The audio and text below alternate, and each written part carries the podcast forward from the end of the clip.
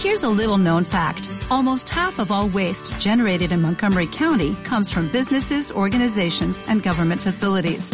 Reducing the amount of waste in your workplace will have a positive impact on our environment. It can also save you money on your disposal costs. Reducing waste and recycling at your business is easy to do and is the law in Montgomery County. Make it your business to recycle right. Learn more at montgomerycountymd.gov slash recycle right or call 311. Señor mío y Dios mío, creo firmemente que estás aquí, que me ves, que me oyes. Te adoro con profunda reverencia. Te pido perdón de mis pecados y gracia para hacer con fruto este rato de oración. Madre mía Inmaculada, San José mi Padre y Señor, Ángel de mi guarda, interceded por mí. Deseo rendir homenaje a todos esos valientes desconocidos, a todos los que tienen el valor de decir sí o no cuando cuesta. Justamente porque son desconocidos merecen un homenaje y una gratitud particular. Palabras de San Juan Pablo II para celebrar hoy a la festividad de todos los santos. Esa multitud de mujeres y hombres que fueron y son ahora felices en el cielo, bienaventurados, santos. Y hoy escuchamos en el Apocalipsis que todos los ángeles que estaban de pie alrededor del trono, todos los ancianos, todos, rostro en tierra, adoraron a Dios, diciendo, la alabanza, la gloria, la sabiduría, y la acción de gracias y el honor y el poder y la fuerza son de nuestro Dios por los siglos de los siglos. Amén. Hoy alabamos al Señor, damos gracias por tantas personas tan buenas, tan santas que han dejado su vida, por ti y por lo demás.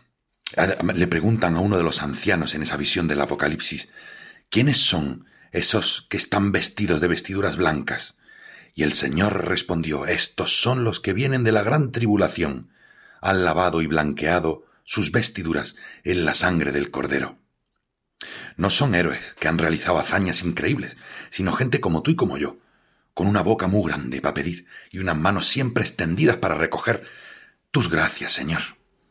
No son superhéroes con capa que vuelan y de un puñetazo te ponen en órbita y salen, salvan al mundo continuamente. Son superhéroes sin capa, que apoyados en ti, Señor, cambian el mundo sin darse ninguna importancia. Personas que, como quizá tú, han pasado y pasan por momentos difíciles o tremendos. ¿eh? Quizá su principal secreto sea la confianza en la bondad y el amor de nuestro Dios, pase lo que pase. Mira, ahora que estamos tú y yo solos aquí con Jesús, sinceramente a mí me cuesta. Me cuesta verte, Señor, en los detrás de los sucesos duros y difíciles de la vida, y en ello estoy, pidiéndote que me aumentes la confianza. Y noto, Jesús, que estás actuando, no solo en mí, sino a mi alrededor. Sé, Jesús, que eres bueno, y para los que procuramos amarte, todo lo que sucede es para bien. Por eso estoy haciendo cada vez más durante el día actos de adoración y de alabanza, para unirme a ti, para reconocer que tú lo puedes todo y yo nada, para reconocer y agradecer todo lo que sucede en mi vida, porque sé que es para mi bien. Mira, ayer mismo leí un testimonio de una familia que tenía su hija pequeña en un hospital muy enferma, y los médicos no daban con su enfermedad. Te copio la oración que hacían, te confieso que aún estoy asimilando y pidiendo a Jesús que me dé esa fe de estos padres. Amado Señor, Sabemos que tú nos amas y que amas a nuestra hija aún más que nosotros. Ayúdanos a confiar en que tú estás obrando en su vida lo que sabes que es mejor para ella. De modo que te damos gracias por su enfermedad, gracias porque ella está en el hospital, gracias porque los médicos todavía no han hallado un remedio para ayudarla. Te alabamos, oh Dios, por tu sabiduría y amor para con nosotros. Pues la niña poco a poco fue sanando y ahora está perfectamente. ¿Cómo te quedas? El aico, el aico me quedé yo. Pero ojo, la, la alabanza, la adoración y la acción de gracias no son fórmulas para que Dios nos saque de la situación mala que estamos pasando. La alabanza se basa en la aceptación total del presente como parte de la perfecta y amorosa voluntad de Dios. ¿eh? No se basa en lo que queremos que suceda en el futuro. No se trata de mira, esto me supera, este tipo de oración, ¿no? No lo entiendo, pero yo lo voy a decir. Y gracias, Señor, por lo que me está pasando. me lo trago, como los niños cuando no les gusta algo ahí tapándome la nariz y sin respirar, y ala, ya lo he rezado, y bueno, pues a ver si a Dios actúa y pone fin a mi situación. No, no, no, no. Esto no es alabar, esto es manipular, pillín. Yo te alabo, mi Dios, no por lo que espero que ocurra en mí o a mi alrededor, sino que te alabo por quién eres y te doy gracias por el lugar y la forma en que me encuentro ahora mismo, por lo que estoy viviendo. Por supuesto, estate seguro de que si alabas honestamente a Dios, su poder actúa tarde o temprano. Y tarde o temprano veré el resultado. Un cambio en mí o mi alrededor. Y el cambio puede ser que empiece a experimentar una verdadera alegría y una felicidad en medio de lo que antes era una situación miserable. O que efectivamente la situación cambie. Pero esto tiene que ser el resultado de la alabanza y no el motivo de la alabanza. No alabamos a Dios por el interés. No decimos, te alabaré a fin de que puedas bendecirme, Señor. Alabar es deleitarme en ti, Señor. Fíjate como en el Salmo, en un Salmo, el 37, dice, sea el Señor tu delicia y Él te dará lo que pide tu corazón. Tú, mi Dios, lo sé, tienes un plan perfecto para mi vida. Pero no me impulsarás a dar el siguiente paso en tu plan hasta que acepte mi situación presente como parte de ese plan. Lo que ocurra después es cosa tuya, Señor, no mía. Vale, de acuerdo. Esto es verdad, cuando lo he hablado con, con gente buena, alguno me ha dicho, hombre, claro, eso es algo simplemente psicológico. Si dejamos de quejarnos y empezamos a reír, nos sentimos diferentes, otras personas se dan cuenta, nos tratan de modo distinto y toda nuestra vida pues experimenta un cambio para bien. Mm. Alabar a Dios es algo más que un cambio de actitud, ¿eh? No es que mis palabras al rezar tengan poder y ellas transformen mi actitud. Ojo, porque es fácil pensar que tenemos el poder de manipular o cambiar una situación al recitar ciertas fórmulas o ciertas oraciones. ¿eh? No, no, no, no. Todo el poder en la situación viene de ti, mi Dios. El punto clave que te propongo, por supuesto, ah, siempre lo que te venga en gana y lo que consideres tú, yo eso con mucho cariño en las cosas, es que empieces a alabar a Dios por tu situación más que pedirle que te la quite. Eh, vale, vale, sí, sí, sí, es que esto soy el, de verdad, que soy el primero que me cuesta. Sé que es difícil, pero ojo que cada vez tengo más claro que esto te cambia la vida es ir apartando la mirada de las circunstancias que te agobian y en su lugar mirar a Dios.